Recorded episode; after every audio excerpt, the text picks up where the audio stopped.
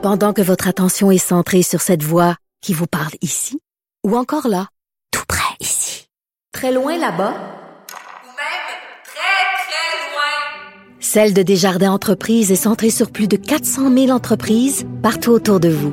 Depuis plus de 120 ans, nos équipes dédiées accompagnent les entrepreneurs d'ici à chaque étape pour qu'ils puissent rester centrés sur ce qui compte, la croissance de leur entreprise.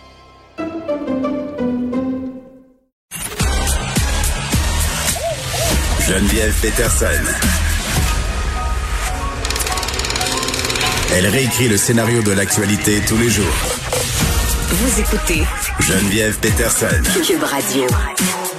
Bon, on se parle d'une école d'autodéfense légale. Moi, j'avais jamais entendu parler de ça. C'est une école unique en son genre au Québec. Ça s'appelle Article 23. Ça a été fondé par Maître Isabelle Hamel Hébert euh, et ça vise en fait à aider les gens à se défendre eux-mêmes en cours au besoin. Maître Hamel Hébert, bonjour. Bonjour. Écoutez, comment vous est venue l'idée de fonder Article 23? Euh, en fait, c'est dans ma pratique comme avocate, je me suis rendu compte, euh, en fait, dans certains dossiers, j'ai eu à faire face à des personnes qui étaient non représentées. Mm-hmm. Ça m'a permis de constater qu'il n'y avait pas de, de, ressources qui permettaient vraiment de répondre aux besoins de ces personnes-là pour qu'ils puissent se représenter efficacement seuls devant les tribunaux en comprenant bien les règles de preuve et de procédure qui s'appliquent. Donc, c'est comme ça que l'idée m'est venue de, de, de Mm. développer ce service-là. Puis tu sais, bon, moi je lisais euh, cet article-là ce matin, je me disais ok, tu sais, c'est beau, mais j'avais un peu le préjugé. Je me, puis je pense que c'est le cas de bien des gens. Là, on se dit, les gens qui se défendent tout seuls euh, ont un peu le profil plaideur qui est rulant. Là, c'est des genres de complotistes qui croient pas vraiment au système. Euh, mais mais je pense que vraiment c'est un préjugé. Là, j'ai envie de savoir. évidemment, il doit en avoir, mais quel genre de personne habituellement fait appel à vos services? Effectivement, c'est un préjugé qui est, ben malheureusement, vous n'êtes pas la seule à, à penser ça, là, mais euh, mais mais c'est pas le cas. Dans le fond, les, les gens qui font appel à mes services, c'est des personnes euh, de la classe euh, moyenne euh, qui, euh, bien souvent, dans le fond, la, la raison pour se représenter seul qui est le plus souvent évoquée, Mhm. c'est une question de budget, parce qu'on on sait que bon, les frais d'avocat, ça peut être coûteux, puis euh, parfois, si on a un litige de quelques dizaines de milliers de dollars, le calcul en bout de ligne, c'est de savoir bon combien ça va me coûter en frais d'avocat si je me fais représenter versus ce que je risque de gagner ou de ne pas gagner en bout de ligne. Donc, je Ouais. pense que c'est vraiment le calcul qui est fait le plus souvent. C'est pas des gens, euh, mes clients, c'est pas des gens qui sont devant les tribunaux euh, régulièrement. La plupart, pour ne pas dire tous, ce sont des gens qui vont se représenter en cours pour la première fois de leur vie et euh, qui auraient préféré éviter, évidemment, mais ils se retrouvent dans une situation où ils ont des droits à revendiquer.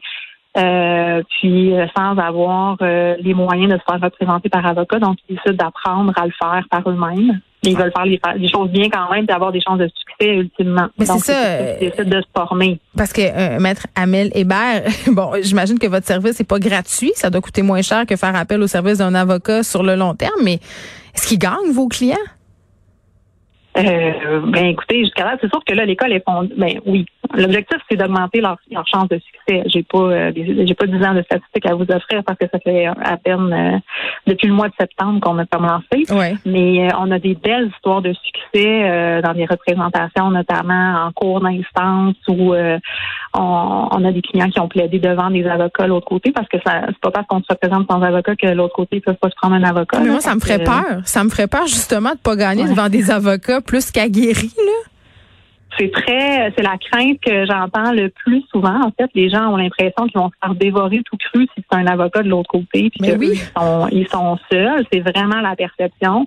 Mais ce qu'il faut savoir, c'est que ce qui se passe devant les tribunaux, c'est très encadré et prévisible. Il n'y a pas de surprise comme dans les films où euh, une partie va arriver avec un témoin dont on n'a jamais entendu parler Oui, avant, oui. ou va présenter une preuve. euh, euh, tada, qui va, tu sais, qui va revirer complètement la situation. C'est pas comme ça que ça se passe. Tout le monde divulgue ses arguments à l'avance, ses preuves à l'avance. Donc, on, on peut se préparer à l'avance en sachant ce qui s'en vient. Donc, avec un bon coaching, euh, c'est tout à fait possible de gagner. Puis, on a des, on, a des, des beaux résultats. Là, comme je disais, euh, il y a une cliente il y a quelques semaines qui a plaidé toute seule à la cour euh, contre un, un avocat qui demandait le rejet euh, complet de sa demande, puis elle a gagné.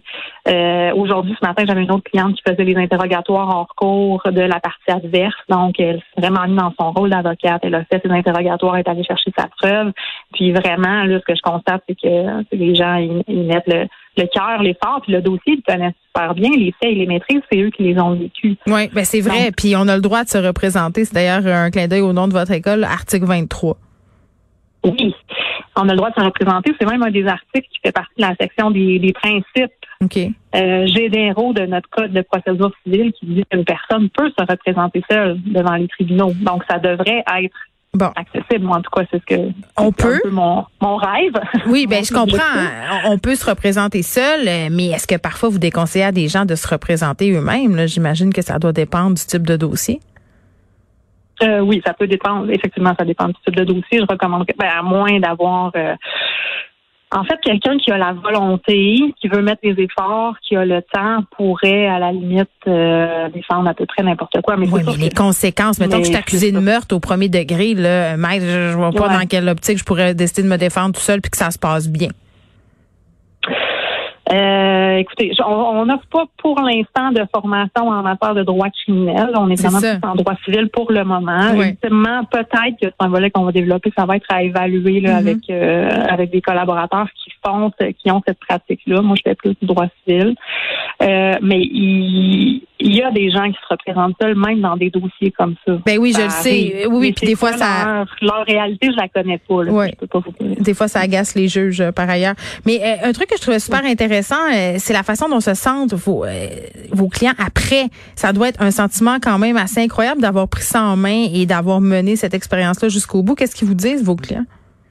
Effectivement, c'est vraiment quelque chose qui est, euh, qui est un, une espèce de bénéfice secondaire, si on peut dire, de la formation. Dans le fond, c'est qu'ils ont vraiment l'impression de d'avoir pris le contrôle puis de de- d'évoluer comme individus. Ils ils ont le sentiment qu'ils arrivent mieux à mettre leurs limites, qu'ils euh, qu'ils savent plus, ben, ils savent où aller chercher l'information, dans le fond, donc ils ont l'impression de ne plus se retrouver dans des situations où ils ont l'impression de se faire avoir, comme ça peut arriver des fois dans le quotidien, de se dire, OK, j'ai le droit, j'ai pas le droit, mais là, ils savent comment aller chercher l'information, où la trouver, donc ils se sentent vraiment plus solides.